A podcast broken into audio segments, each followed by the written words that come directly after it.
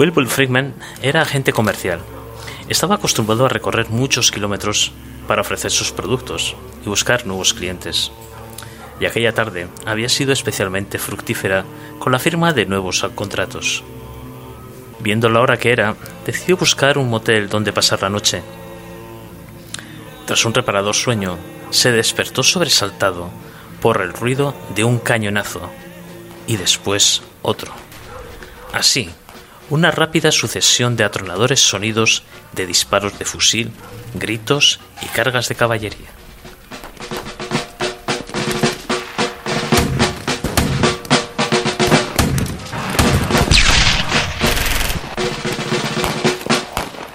Se asomó a la ventana de la habitación para ver cómo ante sus atónitos ojos un nutrido grupo de hombres vestidos con los uniformes confederados y de la Unión se disparaban a quemarropa y atacaban a bayonetas a escasos 50 metros de la ventana del hotel en una pradera. Malditos recreacionistas. No dejan ni descansar a la gente con sus jueguecitos.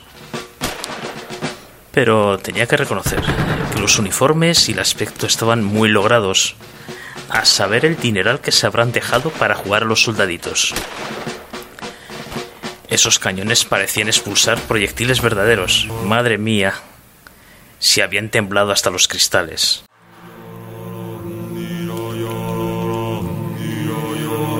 Cuando bajó a la recepción del motel, le comentó al conserje que menudo escándalo habían organizado los recreacionistas. A lo que el conserje le dijo, lo siento señor, pero hoy no hay ninguna recreación en la zona, no hemos oído nada. Lo que acababa de ver y oír era el ejército fantasma de la batalla de Gettysburg.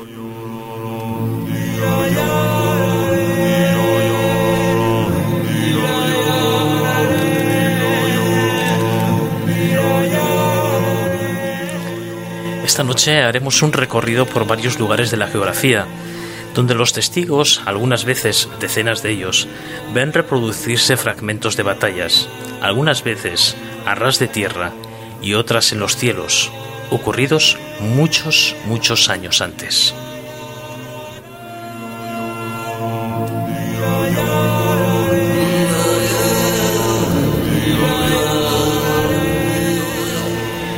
Y qué mejores guías que el equipo del Prisma de la Razón con Patricia Caviedes. Muy buenas noches.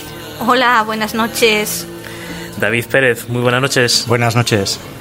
Juanjo López, muy buenas noches. Hola Juanje, buenas noches.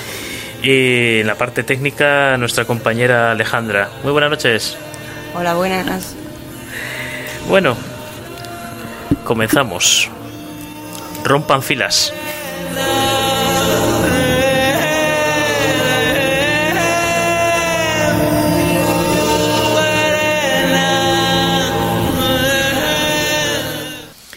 Bueno, chicos, eh, ejércitos fantasmales. ¿Qué os parece el tema? Pues yo no. Que alguien abra fuego. La verdad es que hasta que no nos comentaste el programa de esta noche, yo no había oído hablar mucho de, de- de la cuestión. Luego ya empiezas a hilar un poco cabos y te lo llevas un poco a otras cosas que, que sí que, que te suenan más. Pero no, no, no tenía mucha experiencia yo con este tema de las batallas, los ejércitos fantasma. Los ejércitos fantasma también, porque se- también se les llama pues a esta especie de guerra Psicológica, sí. guerra psicológica, ¿no? O guerra, pero esto es otra cosa. Sí, sí, sí. Sí, bueno, ya, ya hablamos en su día de, Sí. de un ejército que habían hecho aparecer de la nada para. Sí, en los para magos de la guerra, Eso pero es. es- esto es otra cosa. Eso es otra cosa, sí. Estos son residuos, ¿no? Por así decirlo, residuos de batallas del pasado que llegan hasta la época actual. ¿Cómo imagináis atrapadas en el tiempo? En un espacio-tiempo. Pues fíjate, eh, lo que son las casualidades o no casualidades, esta misma mañana me ha llegado un WhatsApp de una persona que conozco y que Alejandra también conoce.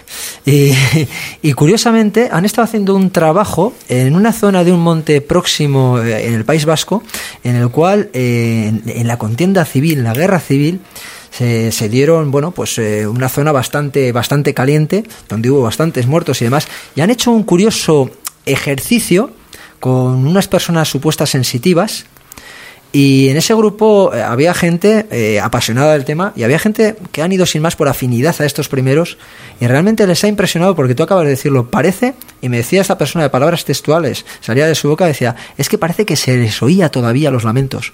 Eh, esto que vamos a ver esta noche es diferente porque sí que vamos a ver que son ejemplos más visuales incluso. Sí, espera, espera, espera, espera.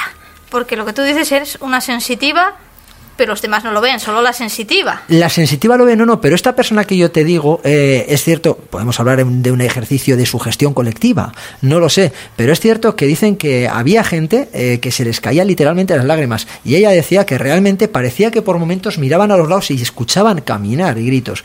Dice que el grado de, de, sensibilidad que se creó en ese ambiente, y ha sido ahora mismo, eh, era, era realmente especial y tenso. Es algo de lo que hablaremos algún día. De hecho, de hecho quiero quiero animarle a ver si se acerca a contárnoslo en primera persona, porque es muy interesante. Pero bueno, hoy vamos a dar un paso más, porque hoy vamos a, a, como antes decía David, yo, yo sí, a diferencia, mejor dicho, David, sí que conocía estos casos, pero he de admitir que pensaba que se trataban más de, de leyendas, que nunca... No, pero vamos a ver que detrás de ello hay muchos testigos que sin, en, principio sin conocer la historia para nada ni, ni el lugar, sin embargo se han encontrado situaciones totalmente desconcertantes y absurdas. Por no, eh, es el mejor calificativo que se me ocurre. Entonces realmente te das cuenta que detrás de ello, bueno, hay algo. Sí. sí, porque además tenemos en cuenta que cuando hablamos de cuando hablamos de lugares impregnados, ¿no? de, lugares de donde se, hay apariciones, etcétera, normalmente pues bueno, sitios donde ha habido una muerte trágica, donde una persona no ha podido despedirse de los suyos y encontramos que, que, en un conflicto armado es donde digamos eh, suceden este tipo de muertes violentas, inesperadas, eh, que no dejan de ser trágicas. Y, y, parece ser como que en ciertos lugares esto impregna aún todavía más y, se mantiene en el tiempo. Y no solamente de un único individuo, como veremos, sino también de pequeños grupos o incluso grandes grupos de, de, de esa, esa, imaginería de, de, estos espectros o estas, estas apariciones fantasmales. Yo, a ver, si se nos aparece la dama blanca del torreón, ¿cómo no se nos va a aparecer todo un ejército? Es posible, oye, un fantasma individual o lo que tú dices, Juanje, un fantasma grupal, o uh -huh. más bien varios fantasmas que forman un conjunto. Uh -huh. Es apasionante el tema de esta noche. Cierto, uh -huh. cierto. Una visión diferente del mundo pues fantasmagórico. Sí. Pues sí. Hemos empezado el, el relato con bueno, un testigo de Pensilvania, en Estados Unidos, que, que, bueno, es el estado donde se libró la batalla de Gettysburg, que quizás es la, la más mortal y sangrienta de la guerra civil norteamericana. Eh, 52.840 soldados de ambos bandos perdieron la vida en solo dos días, entre el 1 y el 3 de julio de 1863. La realidad que fue una verdadera carnicería. Eh, hay a veces testigos comentan que ven entre la niebla o la neblina eh, como si fuera un ven un, como una especie de compañero de viaje, alguien que les acompaña mientras ellos están recorriendo lo que es lo, los escenarios, que, hay verdaderos tours, eh, bueno, hay todo un gran conglomerado de lugares de, visita en la, zona de, de Gettysburg. Y, bueno, pues dicen que se escuchan sonidos de batalla parecidos a los que hemos escuchado en, en la entrada, gritos de los heridos, los cascos de los caballos, el trotar de los caballos. Y, bueno, pues eh, la verdad que bueno, los espíritus parecen haber quedado en esas, en esas tierras de labranza de, de Pensilvania desde, desde aquella época, desde 1863, porque no se puede, una sola zona, no hay una sola zona, como la batalla, digamos, ocurrió en varios lugares a la vez, pues digamos, en cada sitio de estos parece que hay esa impregnación diferente.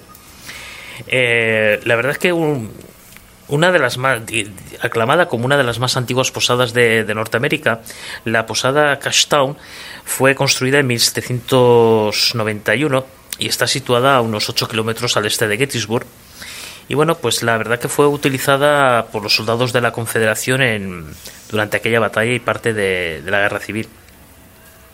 Muchos de los huéspedes hoy en día dicen que oyen unos golpes en la puerta cuando se alojan en la habitación número 4 y que nadie está en la puerta cuando, cuando se abre. Eh, también dicen que el sonido de caballos se mantienen despierto por la, por la noche como eh, donde estaban las antiguas caballerizas. Dicen que se escuchan sonidos de, de los cascos de los caballos, el relinche. Y, bueno, pues la verdad que bueno, eh, no hay ninguna caballeriza, no hay ningún caballo en la, en la zona, en los alrededores. También comenta que durante el rodaje de una serie, el Norte y Sur, fue una serie mítica, protagonizada, mítica sí, serie. protagonizada por el ya fallecido actor eh, Patrick Swayze. Pues eh, uno de los unos extras que estaban allí, pues precisamente estaban recreando la famosa batalla de Gettysburg y se sentaron un pequeño bosquecillo que había allí, pues a, a descansar entre toma y toma. Pues, eh, se tiraban horas haciendo haciendo las tomas y bueno, pues vieron a otro uniformado como ellos que se les aproximó, les saludó, les y les preguntó por la línea de Pickett. La línea de Pickett. La, la línea de Pickett, sí, pues este fue un Pickett es, eh, fue uno de los generales confederados que fue, digamos, el triste protagonista de una de las mayores matanzas que hubo en esta, en esta batalla. De una, fue una carga a pecho descubierto, por decirlo de alguna manera, y, y, bueno, pues allí cayeron centenares, si no miles de soldados de manera completamente absurda. O sea, fue una verdadero, un ataque suicida, por decirlo de alguna manera. Suicida para los pobres hombres que sufrieron las heridas, porque el general estaba completamente convencido de que, de que iban a ganar. Pero bueno. Pues bueno, los, los chicos la verdad que no supieron qué contestar porque no conocían la historia de esta, de esta batalla.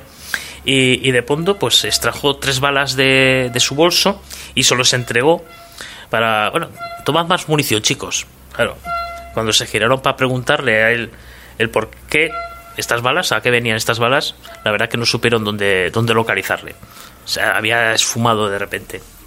Y había, perdona, había varios testigos, me hablas. Sí, sí, eh, había entre 8 y 10 eh, actores, bueno, extras que habían contratado para recrear este un grupo de, de, soldados confederados. Claro, me imagino que pensarían en un principio que era un compañero. Exacto. Claro, eh, en un rodaje, en un set uh -huh. de, rodaje, en un set de uh -huh. rodaje yeah. con tanta gente alrededor. Claro.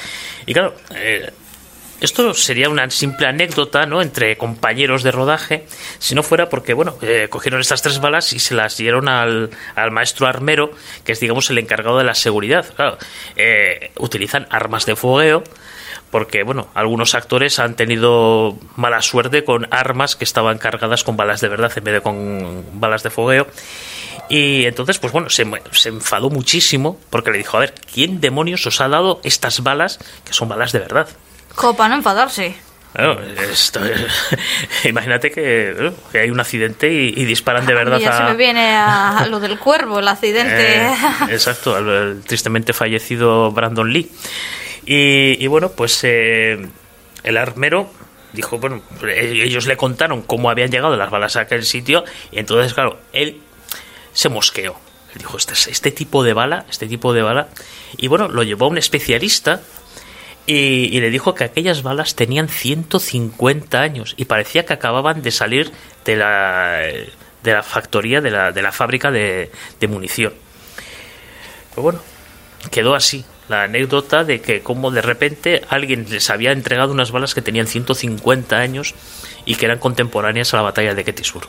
Fíjate, aquí hay, hay una eh, hay una interacción, o sea, realmente está interactuando, no es una interacción, no hay, no es no es esta aparición fortuita y hablamos hace unos programas de la diferencia entre espíritus y fantasmas precisamente. Sí, sí. Eh, bueno, pues estamos... Se sale aquí un poco de Sí, sí, sí, sí, sí, sí, de... porque yo cuando cuando has hecho la introducción que he dicho, bueno, yo a mí no me sonaban estas cosas, pero sí, eh, claro, inmediatamente me vino a la, a la, memoria lo que estabais comentando. Cuando hicimos el programa sobre fantasmas, uh -huh. hicimos al final una pequeña clasificación. Sí. Entonces, a mí me cuadraba esto en lo que llamamos entonces improntas mentales, sí. que es lo que llaman en eh, los ingleses, le, también lo denominan como Stone Tape, uh -huh. porque era el título de, una, de un telefilm muy, que se hizo muy famoso en los años 70. Y entonces lo define como energías mentales que impregnan un lugar, ¿no? que es un poco de lo que hemos hablado tantas veces sí. aquí. Porque hay un estado anímico extremo. Claro, qué estado anímico más extremo que una batalla, ¿no? Sí, sí. Y entonces se repiten actos y no muestran. es- El, el- el Stone Tape se caracteriza porque no muestran conciencia. O sea, no interactúan con el testigo porque simplemente se limitan a reproducir una serie de, de Sí, es- hechos, ¿no? Es como si estuvieras viendo una película en tres dimensiones. Exacto, sí, y además suelen, eh, suelen aparecer en, en aniversarios o en cosas Ah. así, ¿no? Sí, sí.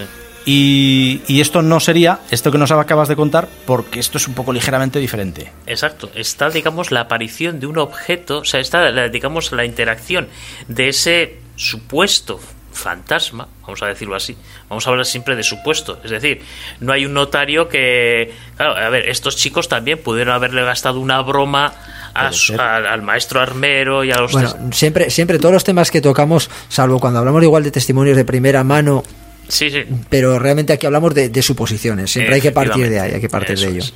Que quizás también una especie, que podría haber sido una, es- una especie de, me- de efecto de marketing por, por decir, bueno, es que la serie Norte y Sur, como aquel famoso fantasma del niño que aparecía en una película en Tres solteros y un biberón, Sí. que decían que aparecía la, la figura fantasmal de un niño, que bueno, pues da un poco de marketing ¿no? a, la, a la serie o a la película, que podía ser perfectamente. Jo, pero Norte y Sur era una, era una serie que, vamos, eh, contaba con, con un presupuesto terrible. Sí, Yo sí, creo que aquí marketing tan, tan, con todo el cariño ridículo Sí. no era necesario. ¿eh? No, pero bueno, quién sabe. O sea, entre tanto, tanto, tantas personajes, tantas personas que participaron en el rodaje, pues bueno, pues que igual salió un grupo de graciositos O que, se colara alguien en el rodaje, eh, pues Sí. uno de tantos no, eh, aficionados al tema o compinchado que con, tienen con estos que tienen el uniforme, tienen un uniforme guardado en casa de la- del abuelo.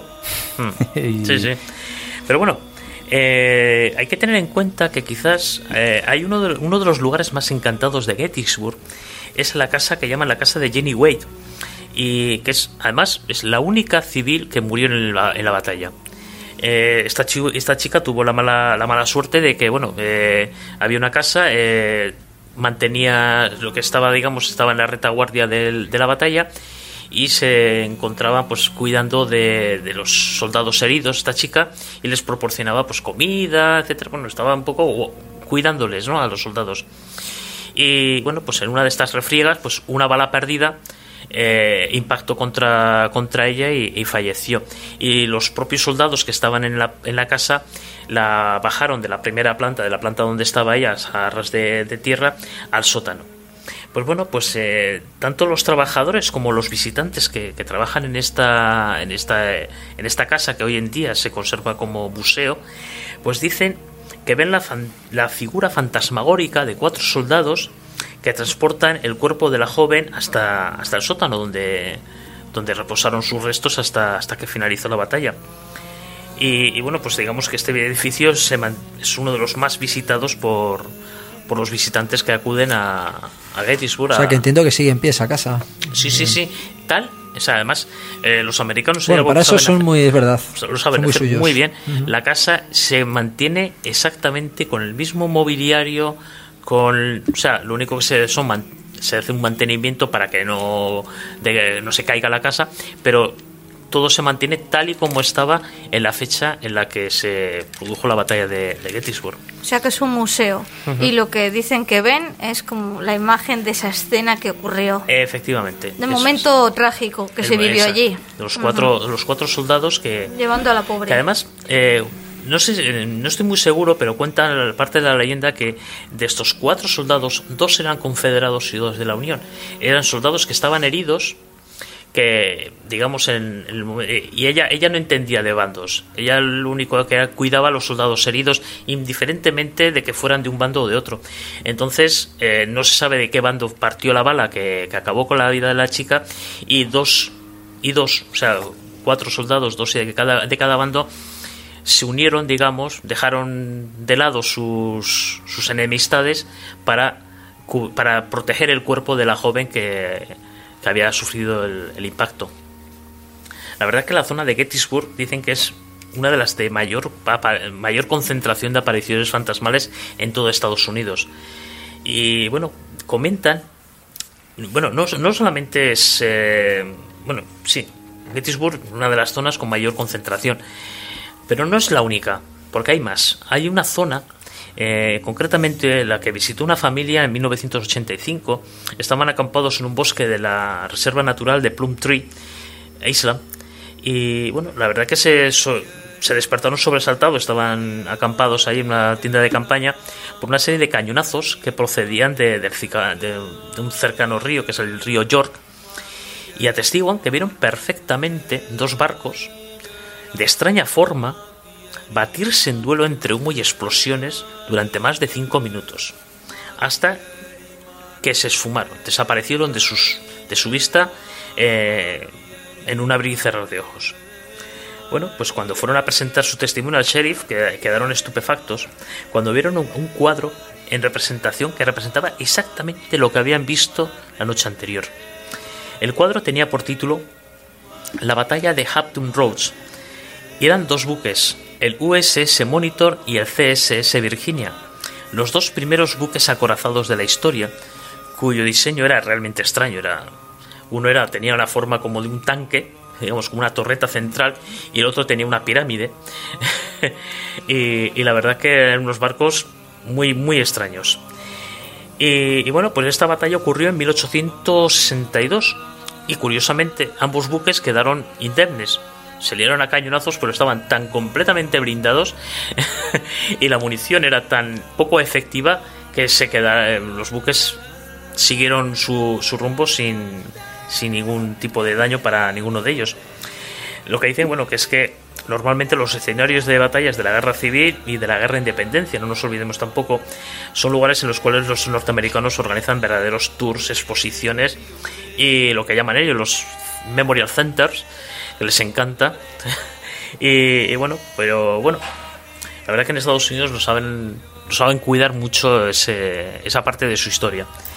Y, pero bueno, nos tendremos que acercar un poco más a Europa para descubrir nuevos lugares marcados por la tragedia de la, de la guerra y cuyos participantes parecen no haber abandonado.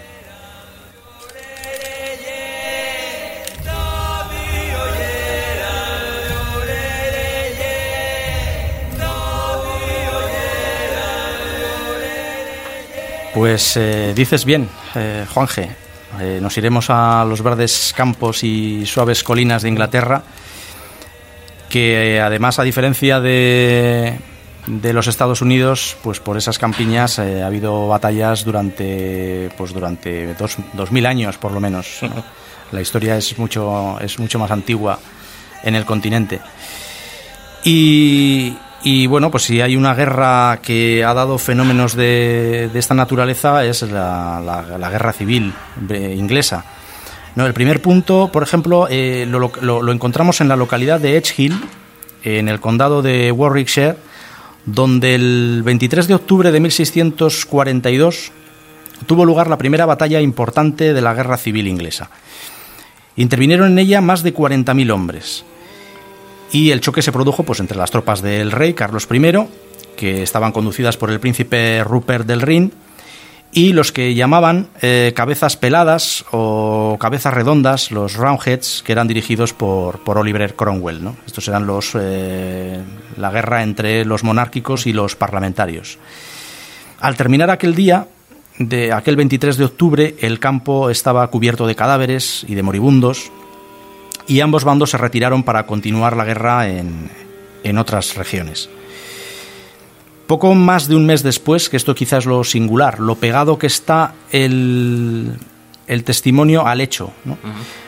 Poco más de un mes después, varios aldeanos vieron y oyeron en el mismo lugar lo que al principio, pues lógicamente pensaron que era otra batalla, en la misma zona, porque la guerra continuaba y de hecho continuaría durante los tres años siguientes, cuando de repente todo aquel cuadro desapareció y eh, entraron en pánico y, huyeron. Pero resulta que el día de Nochebuena la batalla fantasma se reprodujo de nuevo con todo lujo de detalles. Sí, un poco como lo que has dicho, ¿no? Esa memoria colectiva que quizás, ¿no? Aquí sí que un poco se, se, se ajusta a ese tipo de, a ese tipo de fantasma. Claro, la, la, noticia llegó al rey Carlos I y este, pues desconcertado, lo que hizo fue enviar a cuatro oficiales para que investigaran el caso y los militares informaron del relato recogido de, aquellos pastores que, que- que estaban cuidando los rebaños el día de Nochebuena, que era además domingo, y oyeron tambores que se aproximaban, vieron como en un instante los dos ejércitos aparecieron en el cielo disparando los mosquetes y los cañones y con las banderas desplegadas. Los dos bandos lucharon encarnizadamente durante varias horas y finalmente desaparecieron como sobre las 3 de la mañana. O sea, eh, la visión fue durante varios. O sea, no fue una visión fugaz de apenas unos segundos, no. No, no, fueron no. horas. Sí, sí, sí, sí, sí. O sea, Madre una, mía. una cosa bastante sorprendente, la verdad. Pues sí. Durante tiempo y varios testigos. sí. Sí, sí. A la noche siguiente, que, la, que esto que continúa, los pastores montaron guardia, pero esta vez acompañados por ciudadanos de otras parroquias vecinas. Y todos los vecinos quedaron asombrados cuando los ejércitos fantasmales volvieron a aparecer con el mismo tumulto, con la misma fiereza, y eh, se vuelve a repetir el fenómeno. Al domingo siguiente, los soldados fantasma volvieron al campo de batalla, lucharon con un tumulto todavía incluso mayor, Madre mía. Durante nada menos que cuatro horas. Lástima, nos estamos yendo al siglo XVII, que lástima que no había móviles para grabar ni cosas de esto. Porque estas Claro. son otras preguntas que nos tenemos que hacer, ¿no? ¿Por qué, por qué ahora no ocurre? Claro. Ahora que tenemos toda esta tecnología aquí encima de la mesa, ¿por qué ahora no...? Y no bueno, eso, perdáis- eso luego lo debatimos. y no os lo con la perdáis. historia porque me tienes enganchado. Que al día siguiente las tropas volvieron. Yo creo que esta es la batalla más repetida de, de- Sí, de sí, la sí. historia. ¿no? Joder. Y lo mismo ocurrió el domingo y lo mismo ocurrió el lunes. Los oficiales del rey contemplaron ellos mismos la batalla espectral y- e, e incluso, fijaos, reconocieron a algunos de los militares que habían intervenido en la lucha original. Madre mía.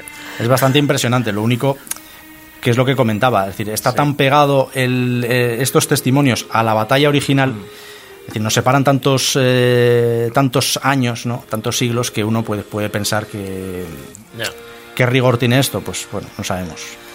Sí, bueno, que quizás se juntó un poco, ¿no? El- la leyenda, ¿no? Un poco quizás más que hechos reales.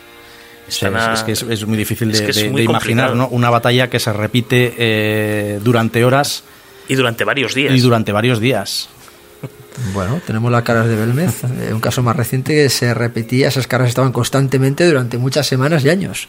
Sí, sí, sí. Mm, No sé. Es que al Pero, final las sí. apariciones suelen ser pues momentáneas o un día, pero que se te repita al día siguiente o el domingo siguiente y otra vez y otra vez y puedas ir allí a, a ver la aparición fantasmal. Realmente es, es- es curioso. Sí, Es que es ya es como un espectáculo ahora fija. O ¿no? sea, sí, te- eh, Sí. eso, ahí le has dado. Sí, bueno, igual fueron los precursores de... De los recreacionistas. sí, más o menos, no sé. Pues el, el territorio británico además es muy prolífico en, en apariciones fantasmales. Ya lo hemos visto otras veces, Sí, sí. que en cada, en cada castillo y prácticamente pues no hay al villa, no hay No, lugar eh, donde no... O sea, como haya un castillo y que no haya fantasmas, ese claro, castillo no, sí. no, no recibe visitas. No, no, no. Entonces, eh, hay, hay otro caso que este tiene que ver con, con guerras posteriores, ¿no? con los levantamientos eh, jacobitas.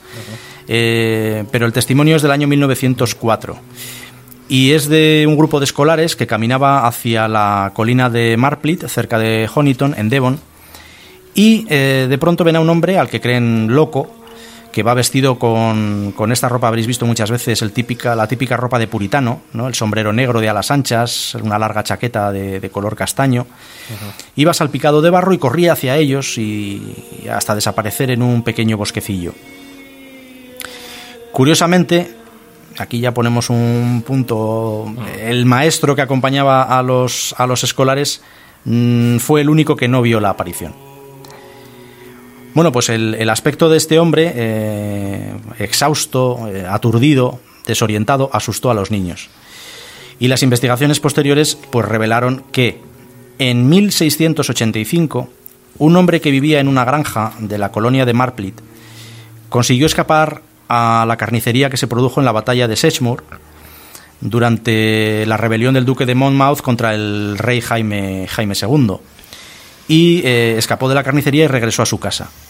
Pero en el preciso momento en que su mujer y sus hijos eh, salieran a darle la bienvenida, una turba de soldados se acercó y lo derribó con las espadas. Y la guerra civil sigue dando sigue dando testimonios sobre, sobre el tema, como por ejemplo el de el de unos motoristas, aquí hay distintos testimonios, unos dicen que eran dos, otros que eran más, que ya de noche descansaban en 1932 después de una ruta en el páramo de Marston, en Yorkshire, y vieron marchar eh, a varios soldados en formación, vestidos con capas y con mosquetones, en el lugar donde en 1644 había tenido lugar una batalla, una de las batallas más importantes de, la, guerra, de la guerra civil inglesa, la batalla de Marston Moor. Pues, eh, pues nada menos, ¿no? Eh, ahí vuelven a aparecer los ejércitos de Cromwell contra, contra los del rey Carlos II y dos motoristas que en el año 32 se los encuentran. Un caso bastante más reciente, entonces, tenemos uh más, más próximos. Sí, sí. La verdad es que es una. No sé, es un, esa, esa proliferación ¿no? de, de, apariciones. Si me dejáis un segundo, eh, solamente por recordar algo que tiene que ver y no Siempre lo haces cuando hablas Patricia. Sí, es una manía ya que no, no lo puedo evitar. No, sí, Patricia todavía no había abierto la boca, o sea. Ya, pero te ibas a lanzar, te ha visto y ha metido. Sí, bueno, venga, sí, sí. No, es una cosa que, me vino a la memoria viendo un poco este tema. Eh, tiene que ver sí y no. Eh, es la famosa leyenda, no sé si habréis oído la famosa leyenda de los ángeles de Mons. Esto es uno de esos casos curiosos en los que la leyenda se cuela en la realidad. No, no como a veces pasa al revés, ¿no? que un hecho real se convierte en leyenda o Esta, la leyenda pasa a la realidad. En, bueno, en la batalla de Mons es el primer combate que tuvieron las fuerzas británicas contra las alemanas en la Primera Guerra Mundial. Mons está al oeste de Bélgica y la, esto fue el 23 de agosto de 1914. El enfrentamiento fue muy desigual porque había un gran número, un gran contingente de tropas alemanas contra un grupo pequeño de eh, fusileros británicos. Pero estos fusileros británicos estaban muy curtidos en las guerras coloniales y la verdad es que disparaban como auténticos demonios, o sea, tenían una puntería feroz y cargaban los fusiles a, toda velocidad. Hasta tal punto que consiguieron hacer retroceder a los alemanes, que para justificarse eh, contaron ya en retaguardia que habían sido atacados con ametralladoras, cosa que era incierta.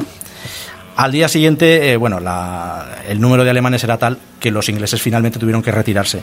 Pero esta batalla de Mons quedó ahí como un hito del principio de la guerra y en, en septiembre de ese mismo año, el escritor Arthur Machen, de que ya hemos, ya hemos hablado aquí, eh, importantísimo escritor eh, galés de, literatura fantástica, que también perteneció a la Golden Dawn, escribe un, un, relato que se llama The Bowmen, Los Arqueros. Y en él cuenta cómo en, en, la batalla de Mons, para ayudar a sus eh, compatriotas, intervinieron los arqueros procedentes de la batalla de Agincourt, la famosa batalla de Enrique V contra los franceses en 1415 y que les habían echado una mano ¿no? para, para vencer a los alemanes. Bueno, era un relato sin más, eh, en fin. Pero ¿qué pasa? Que ese relato se cuela en. Eh, se hace público también, se, se, copia en una hoja parroquial. De esa hoja parroquial pasa a, a, otros, a otros lugares. El cuento se empieza a extender hasta que se convierte en una leyenda que, el propio Macken quedó sorprendido ¿no? de que un, relato de ficción hubiera pasado a integrarse dentro de la historia, como si los arqueros eh, fantasma de Agincourt efectivamente hubieran aparecido en, en Mons. Y esto a algunos también les puede recordar, y no por casualidad, eh, a determinado episodio de El Señor de los Anillos de J.R.R. Tolkien, que se basó también en, este, en esta idea para esa parte de, del último volumen de la trilogía. Sí, el retorno del rey. En efectivamente, en la que se recluta a esos eh, soldados muertos, ¿no? a esa batalla de soldados eh, espectros. Sí, los espectros. Sí, bueno, pero también dijeron eh, precisamente que, que, en vez de arqueros habían sido unos ángeles los que habían aparecido digamos, eh, intercediendo entre las tropas, entre las tropas alemanas y protegiendo a las. Y esto recuerda también a nuestro Santiago Matamoros, que según la leyenda se aparece en la batalla de Clavijo para echar una mano a, a los cristianos. Sí, bueno, no, solamente en el Clavijo, sino también eh, creo recordar que en, Navas de. No, las Navas de Tolosa. Sí, también tuvo una aparición por Bueno, cada vez que los cristianos ganaban una batalla es porque de repente había aparecido allí Santiago Matamoros con su caballo blanco y les había insuflado ahí poder.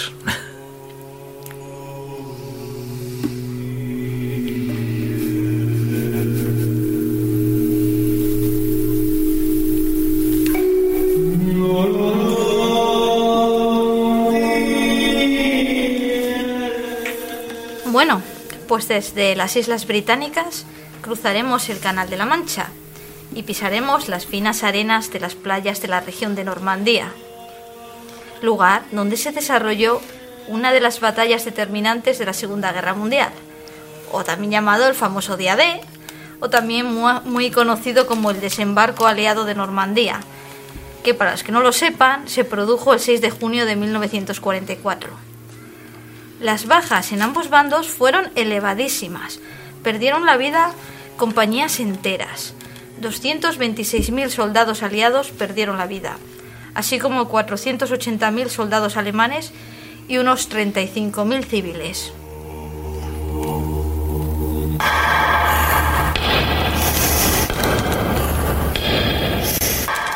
Años más tarde, en 1954, unas jóvenes inglesas se encontraban descansando unos días en la costa francesa, concretamente en la localidad de Dieppe. Eran sobre las 4 de la mañana cuando el estruendo de un avión a muy poca altura les sobresaltó. Una vez recuperadas de este tremendo susto, pues volvieron a recostarse. Cuando de pronto, entre las 5 y las cinco y media de la mañana, una serie de fuertes ruidos similares a cañonazos retumbaron en el dormitorio que ocupaban. También escucharon el tableteo de una ametralladora. Alarmadas salieron de la habitación y buscaron a los propietarios del hostal. Imaginaros el terror. Pero estos le, dijeron a las chicas que no, que ellos no habían escuchado nada.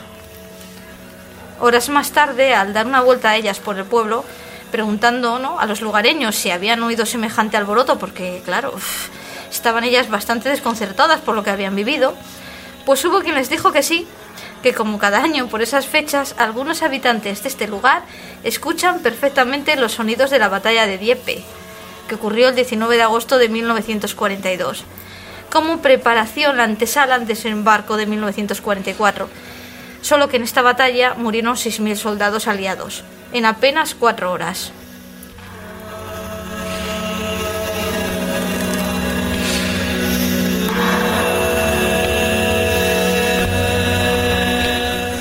Esta batalla comenzó a las 4 de la mañana, con un bombardeo aliado, seguido por un ataque con cañones desde barcos entre las 5 y las 5 y media. Vais pillando todos el tiempo horario. Para posteriormente, sobre las 6, dar paso al desembarco de los soldados que fueron masacrados ¿no? por las ametralladoras alemanas ya a pie de playa.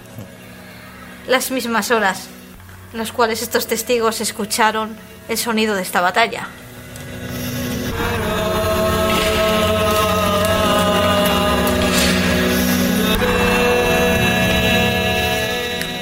Otro testimonio más de, este tipo de sucesos ocurrió en 1972. Un grupo de jóvenes franceses estaban celebrando una fiesta ¿no? en una de las playas cercanas a Bierbier-sur-Mer, que, para que no lo sepan, es el escenario del desembarco de las fuerzas norteamericanas que podemos ver en la película Salvar al Soldado Ryan. De pronto, estos chicos estaban tranquilamente en esa playa festejando, vieron cómo llegaba una lancha con la proa plana y de pronto ven que se abre un portón del cual surgen de unos 20 a 30 soldados con un uniforme y con las armas listas.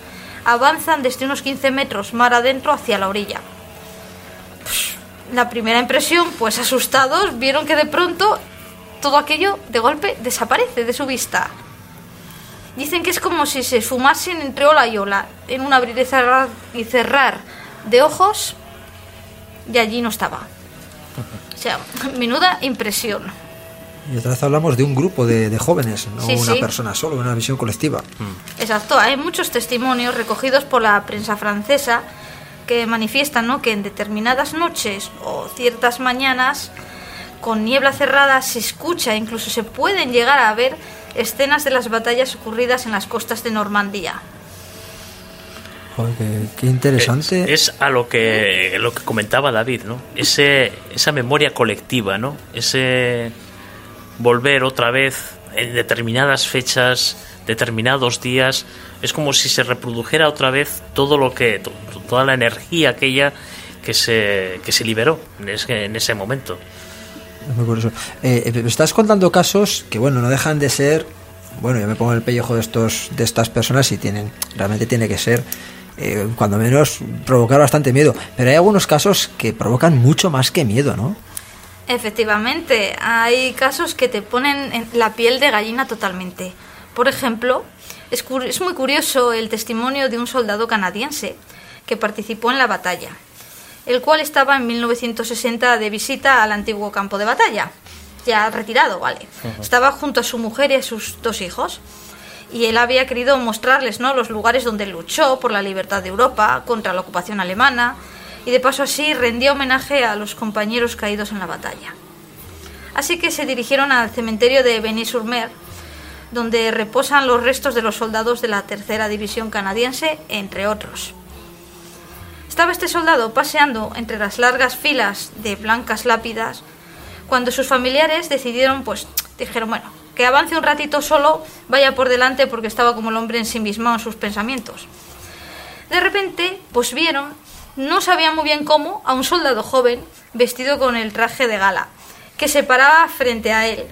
Y tras un breve diálogo, que ellos no pudieron escuchar porque estaban más lejos, pues nada, veían como este le daba la mano en el hombro antes de darse la vuelta y desaparecer entre las lápidas. Bueno, a continuación lo que vieron fue caer al marido y a su padre de rodillas al suelo, desplomándose. Y ante semejante imagen, pues imaginaros, corriendo, corriendo, corriendo, porque le veían a ver si le había pasado algo. Y le vieron, pues eso, que sollozaba como un niño. Vieron llorando. La siguiente escena, pues es la mujer diciéndole, bueno, bueno, ¿qué pasa? ¿Qué, qué te pasa? ¿Qué, ¿Qué ha pasado? Y este hombre les dijo, pues acabo de hablar con mi hermano y me ha dicho que él y mi otro hermano y mis compañeros de armas sabrán esperarme y que no tenga prisa en reunirme con ellos. Sin palabras. Madre mía. Un Revenant. Sí. Puede ser. Benny-sur-Mer contiene los restos de nueve parejas de hermanos, todo un récord para un cementerio de la Segunda Guerra Mundial, junto con los 1.800 soldados de la Tercera División canadiense que fallecieron en esta conocida como la Batalla de Caen. El protagonista de nuestra historia murió a la edad de, los, de 98 años, un 28 de junio de 2013. Es el mismo día en el que murieron sus dos hermanos, en 1944. ¿Casualidad? Ahí lo dejo. Pues quién sabe, las casualidades hay quienes dicen que no existen. Mm, De todas maneras, me parece una, una historia eh, casi bonita, romántica, ¿no? O sea, Sí. es ese encuentro con el hermano. Quiere decir que al final, dentro de, dentro de, de esta dureza, de la dureza propia de- del, del trasfondo, que son las guerras y tal, pues bueno, este tiene su punto romántico, como hablábamos. Eh, hay guerras, ninguna guerra es una guerra eh, ni lógica, ni, ni, ni fácil, ni, ni entiendo que, que bonita, pero hay algunas que todavía desatan más, eh, más el- este punto ilógico, ¿no? este, este punto que sobrepasa la auténtica locura, como por desgracia hemos tenido nosotros en nuestra historia reciente, además de vivir Pues una sí. guerra entre hermanos, entre vecinos, entre Sí. familiares en muchos casos. Y que todavía quedan las cicatrices. Todavía quedan las cicatrices Oh, sí quedan, y sí. hay que cerrarlas, aprovechamos. O sea, es que, en fin. Otro día hablamos de ello. Si no nos vamos a meter en ese berenjenal. Yo os digo que no. no. desde luego que no. Pero bueno, quizá eh, sí que vamos a hablar de una contienda de la que ya hemos hablado eh, en anteriores temporadas mm, y una batalla quizá de las más duras de nuestra guerra civil y es, fue la batalla de Belchite. Belchite, este pueblo de Zaragoza, un pueblo que fue, que fue sitiado, en primer lugar por la tropa nacional, y más tarde, durante la ofensiva de Aragón, pues fue rodeada por las tropas, las tropas republicanas, y bueno, mm, sufrió un terrible, un terrible asedio, que acabó con bombardeos de la aviación, eh, yendo casa por casa, masacrando, mm, lucha de cuerpo a cuerpo, eh, civiles que escondidos entre, entre, los, entre sus casas eran sacados eh, a disparos. Eh, bueno, tremendo, una, una, batalla. Realmente la crueldad de, de, la guerra, de, estas guerras, de la guerra civil, por ejemplo, es que eh, en medio de todos ellos estaban la gente, los civiles, mujeres y niños que se vieron atrapados entre ambos bandos y que ni unos les dejaban salir ni otros les dejaban entrar. Entonces ahí hubo la tragedia, digamos, de aún más aún mayor, ¿no? De que gente que era ajena a la contienda se, veía, se vieron atrapados entre dos fuegos. Sí, porque antes casi me ha sorprendido cuando has hablado del caso, del primer caso y, la, casa de Jane Wade, cuando te das cuenta que es la única civil que sufre la única baja civil. Eso hoy por hoy es inconcebible, evidentemente, y ya hemos visto que en nuestra guerra, como bien dices, los civiles eran unas víctimas más, o sea, es que no, no, había, no había miramientos. Eso es lo que es la guerra total. Es lo que es la guerra total. Es la guerra total en la que ya todo, todo es objetivo militar. Es lo que nuestro amigo Alberto llamaría ultraviolencia. Algún día hablaremos de ello. Y sí, además, el... además el concepto de, de la guerra civil eh, nació precisamente aquí en España. Porque eh, a continuación la Segunda Guerra Mundial también fue una guerra total. O sea, no hubo concesiones a civiles de ningún tipo. Eh, murieron tanto militares como civiles. Sin embargo, las guerras anteriores, sí, bueno, podía haber asedios, podía morir gente civil a consecuencia de un asedio o lo que fuera, pero se mantenía cierta caballerosidad, vamos a decirlo así cruel, pero caballerosidad en que solamente en que se evitaba batallar dentro de, ciudades o de en la medida de lo posible. Sí, había una especie de código eh, y, se cumplía. Cosa la guerra total, que me corrijan los historiadores si, si no es así, Creo que el origen está en un oficial eh, estadounidense, ahora mismo no recuerdo el nombre. Y el concepto parte de las guerras indias. Sí que es entonces cuando se acuña el concepto de guerra total en el que se justifica absolutamente todo, ¿no? es decir, extinguir al enemigo eh, con, todos los con todos los medios no darle cuartel como decía. civiles eh, sean civiles sean niños sean mujeres y hay que exterminar los rebaños de búfalos en fin todo con tal de, acabar con el incluso enemigo. incluso recurrir a la guerra biológica como hicieron los, los soldados norteamericanos en las guerras indias, de que lo que hacían era infectar mantas con, con, chinches que tenían sarampión, viruela, etcétera, y que se los regalaban a los, a los indígenas, a los indios, y para que se infectaran y para que murieran infectados. Sí, sí, pero ya en el siglo XIV se hacía incluso con enfermos de lepra, etcétera, etcétera, los soltaban entre los... Pero bueno, vamos a volver a, nuestra España más reciente, a Belchite. Belchite, que es un pueblo que hoy se puede visitar, el Belchite viejo, entre otras cosas, porque, porque eh, fue el propio Franco quien decidió conservarlo tal y como había acabado tal cuando acabó la contienda dejarlo tal cual. Y hoy se puede visitar esta, esta Belchite viejo, que es este Belchite en ruinas, en el que se ven todavía los, los agujeros de los proyectiles, etcétera, etcétera. Y está Belchite nuevo, eh, que es el, pueblo donde viven, pues, pues incluso algunos de los descendientes que, de los que quedaron allí. Eh, pues hay que decir que en el año 1986 esto ya lo comentamos, como decía, en el programa que hicimos de Belchite. Vamos a recordarlo porque es muy interesante. En el año 1986, el equipo del programa de radio Nueva Dimensión con, un investigador de los grandes como es Carlos Bogdanich, eh, se presentó allí en las, en las ruinas de Belchite Viejo, hizo uno de los trabajos más exhaustivos y posiblemente el primero que se hizo allí en Belchite como tal. Y durante, durante muchas horas, bueno, pasaron prácticamente toda noche allí, él en compañía de otros cinco miembros del equipo, y estuvieron grabando, fueron una grabación extensísimas, eh, de más de seis horas de grabación psicofónicas en diferentes lugares, con resultados, resultados absolutamente increíbles, porque como vamos a escuchar a continuación, en algunas de ellas se escuchan eh, disparos de armas, se escucha el sobrevolar de aviones, aviones que fueron luego identificados como aviones de los que en aquella batalla, en aquella contienda, sobrevolaron el cielo de Belchite. Vamos a pedir a nuestra compañera Alejandra que ponga, que ponga una de estas psicofonías.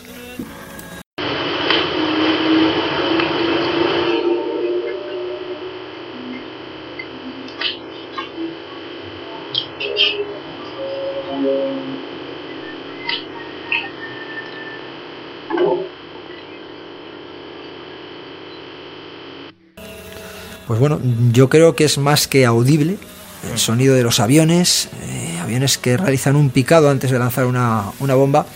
Además recuerdo que, que, en su día nos comentaba, nos comentaba Juanje que a diferencia de lo que siempre nos han vendido en el cine, eh, esa explosión que con un precedente un silbido, no, no, aquí el sonido vemos que es diferente, es un, Sí. un sonido más seco, ¿no? Sí. poc, más seco, Sí. y que realmente el sonido real de las, de las bombas es ese.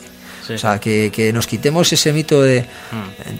Sí, las condiciones, eh, además, sobre todo porque son, son bombas, no eran bombas, a ver, no estamos hablando de las bombas que utiliza actualmente la Fuerza Aérea Norteamericana, de 200, 300, 1000 kilos, eran bombas de, de 25, 15 kilos, que sí, hacían su destrozo, pero eran eh, tenían un ruido mucho más sordo, más poco, como, como hemos escuchado en las, en las psicofonías.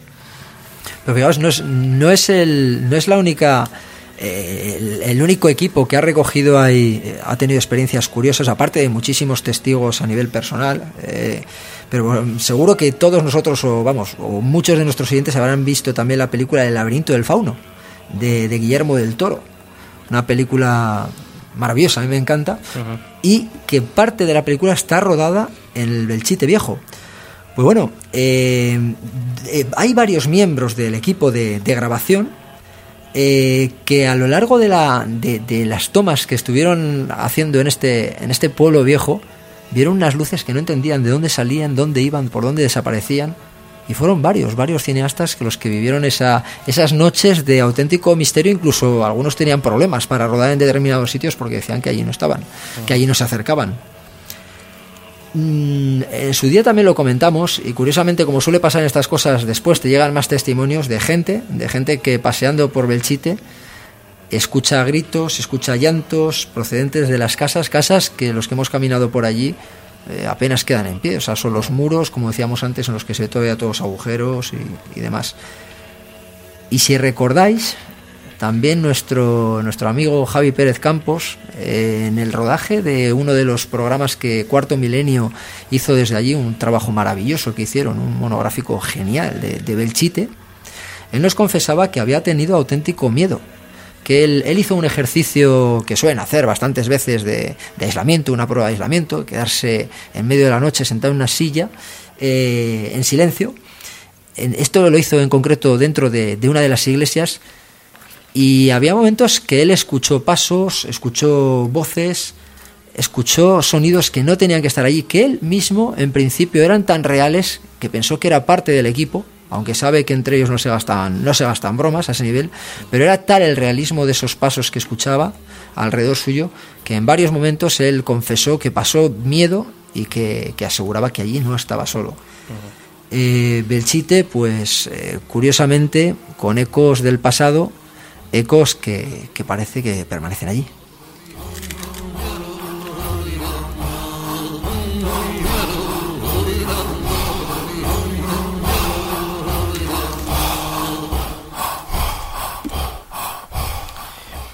Y además de Belchite, Juanjo, eh, no sé, hay más lugares en España donde, donde los enfrentamientos, los conflictos armados han, han propiciado pues este tipo de apariciones.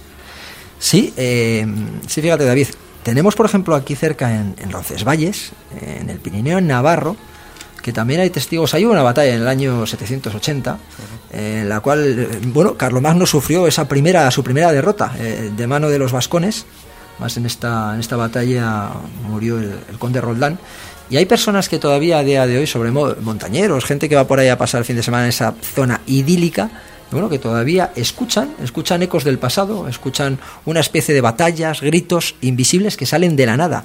Ahí son más ruidos lo que escuchan.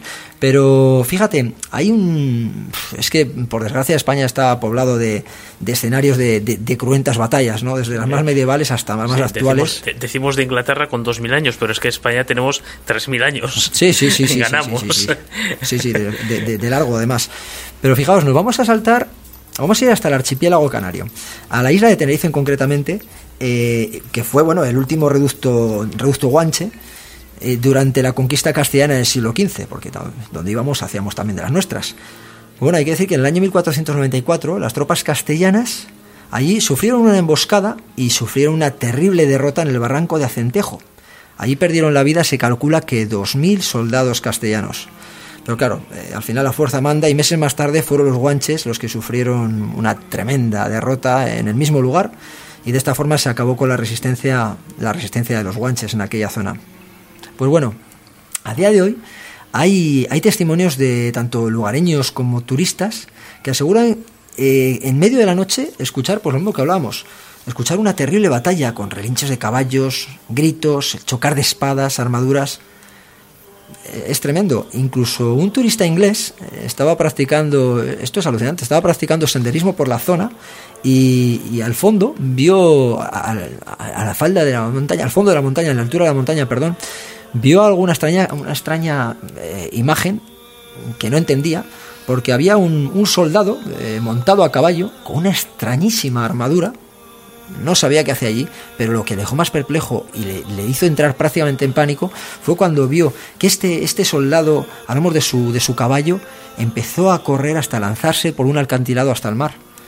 Eh, inmediatamente su reacción fue acercarse a la zona y bueno, evidentemente allí no había ni nada ni nadie. No apareció nunca ni el caballo ni el caballero.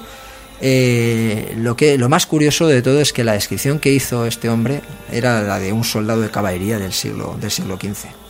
Sí, es que cuentan, cuentan que, que precisamente durante la primera batalla del Barranco de Acentejo, muchos de los soldados castellanos de, caballería prefirieron saltar, arrojarse al, vacío antes de caer en manos de los, de los guanches.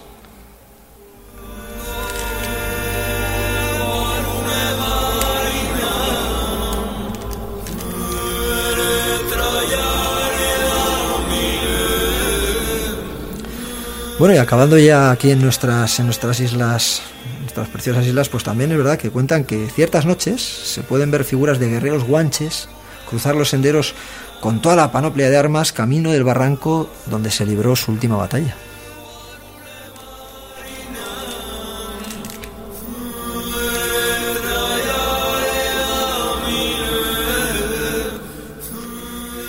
Bueno, pues Hemos hablado al comienzo de, que también había apariciones espectrales en el, en el aire.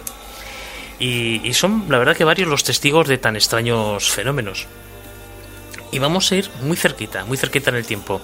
Al año 2015, eh, sí, al año 2015, concretamente el 3 de agosto, un, el matrimonio formado por Richard y Helen Jepson, pues circulaban por la autopista que, que discurre por, en dirección a, a Roseley en Derbyshire, en el Reino Unido. Bueno, pues eh, tenía las ventanas bajadas y aseguraron que un avión pasó tan bajo, tan bajo, que, casi podrían, dice que, casi podíamos haberlo tocado. Y lo que les extrañó es que aquel avión pasó tan cerca, pero que no emitió ningún tipo de sonido. La verdad es que, bueno, que en un principio los Gibson pensaron que el avión estaba a punto de estrellarse, pero en vez de, eso, desapareció y se sumó sin dejar ni rastro. La verdad que, bueno, ambos identificaron el avión como un Lancaster, un bombardero pesado cuatrimotor utilizado por la, la, Royal Air Force, por la RAF, en la Segunda Guerra Mundial. Estos bombarderos fueron construidos para cumplir con su propósito, que era volar muy bajito para destruir los objetivos mediante las ocho ametralladoras de gran calibre que portaban. Lo curioso es que los últimos tres Lancaster fueron retirados en una ceremonia oficial el día 1 de abril de 1964. ¿1964? 40 años antes. Fuentes de, un periódico consultaron a la, a la, Royal Air Force cuando conocieron aquella historia y las autoridades aéreas de la zona manifestaron que no había por la zona ningún vuelo eh, autorizado, por supuesto, y que únicamente había dos aviones Lancaster reconstruidos y, y existentes en la actualidad. Uno de ellos se encontraba en un museo en Florida, en Estados Unidos, y el otro estaba en una base aérea siendo desmantelado para sustituir las alas. Por lo tanto, era imposible que un Lancaster estuviera en el aire aquel día. Sí, sí, pero... ¿Y era silencioso ese avión? O sea, cuando en 1964... eso tendría que hacer ruido, ¿no? Eso hacían un ruido atronador. O sea, que hemos visto un avión fantasma, que lo han podido describir y coincide con eso, y encima silencioso. Sí, sí. Vale. Bueno, pues eh, no menos sorprendente es el testimonio de un mecánico de pista del aeropuerto de Norwich, también en, Inglaterra, que en, 1998 se encontraba reparando una de las luces de la, de la pista de aterrizaje y eh, se encontraban él y otro compañero fuera del vehículo de mantenimiento cuando escucharon claramente, en este caso sí, el estruendo de un avión a hélice. Y al girar la cabeza vieron como un cuatrimotor, concretamente un B-24 Liberator, que es un bombardero norteamericano de la Segunda Guerra Mundial, con solo un tren de aterrizaje y soltando humo por uno de los motores, se disponía a tomar pista en una de las, o sea, a tomar tierra en una de las pistas. Cuando los, cuando los sobrevolaron, vieron claramente al observador en la carlinga. El observador es, digamos, el que, el que iba en la parte delantera en esas cúpulas de cristal para, para poder ver los objetivos, así como uno de los artilleros con el uniforme de aviador típico de la Segunda Guerra Mundial, con su cazadora de cuero, las famosas flyers de cuero, de, cuero con, con, la piel vuelta. de, con los cuellos, ¿no? Ah, ya que apenas 8 metros les separaban del fuselaje del, del bombardero cuando les sobrevoló. Pues de la misma manera que apareció de la nada, el avión y los tripulantes se sumaron en un abrir y cerrar de ojos. Ni el ruido ni el humo quedaron como testigos de lo ocurrido. Únicamente un detalle. Un fuerte olor a quemado permaneció en el lugar durante varios minutos, minutos que tardaron en recobrar la compostura y volver rápidamente al hangar de mantenimiento. Bueno, bueno, bueno yo digo, y, no podemos conformarnos con estas recreaciones que tenemos y dejarnos de jugar ahora armas, que ya nos sentimos un poco, somos un poco ridículos. Pues sí. Yo creo que desde luego tenemos, lo que decíamos, una noche, ha sido una noche apasionante con, con casos increíbles que yo estoy seguro que muchas personas que han, que han empezado escuchando el programa decían, bueno, pues eh, como nos ha pasado a todos, ¿eh? yo creo que, que, vas sumando testimonios y casos y, te sorprende. Ya digo que no estaba familiarizado con, con este tema, de verdad. Mm. Sí, que... que... haya tantos, ¿verdad? Tantos testimonios de, de batallas, de sonidos, de soldados, de ruidos.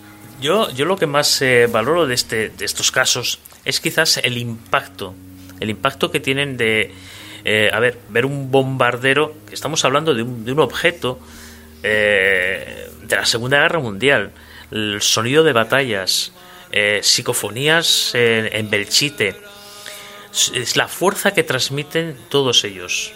O sea, no estamos hablando de una figura fantasmal que es... No, Estamos viendo un grupo, estamos viendo ejércitos, estamos viendo, eh, oyendo cañonazos, fusiles, etcétera, que, que dan muchísima fuerza a, todo esto. Quizás sea todo leyendas, quizás sean sueños lúcidos, no lo sabemos. Efecto de la sugestión. Posiblemente. O por qué no fantasmas. Eso es. ¿O por qué no? Chicos, se me ocurre antes de despedirnos, que llevamos por los sesenta y tantos minutos, mm. eh, una, una, una, locura de las de Juanjo, pero para cuando haga, bueno, para cuando haga calor. Hacer un programa desde alguna de las trincheras que todavía quedan en la zona, en la zona de las merindades, que nuestros amigos conocen tanto. Lanzamos aquí la propuesta. Ay, no, no, no, mala idea, mala idea. ¿Por qué? Porque luego mm, se van a meter sonidos de bombardeos y se nos va a estropear el programa. Da igual, si aquí se nos meten perros y demás. O sea, es, eh, Ojalá, yo lo lanzo y hay, que cojan el, que cojan aquí el testigo Juan y Amaya y, en verano, en primavera, verano, nos podemos animar. Con calorcito, por favor. Solo pido. Eso iba a decir, seguro que ese día hace frío. pues oye, nos despedimos ya, ¿no, chicos? Pues sí, la verdad que sí. Bueno, pues esperemos que estas historias de fantasmas hayan gustado a nuestros oyentes y bueno, nos esperamos la próxima semana. Pues, pues hasta la semana que viene. Hasta la semana que viene. Adiós.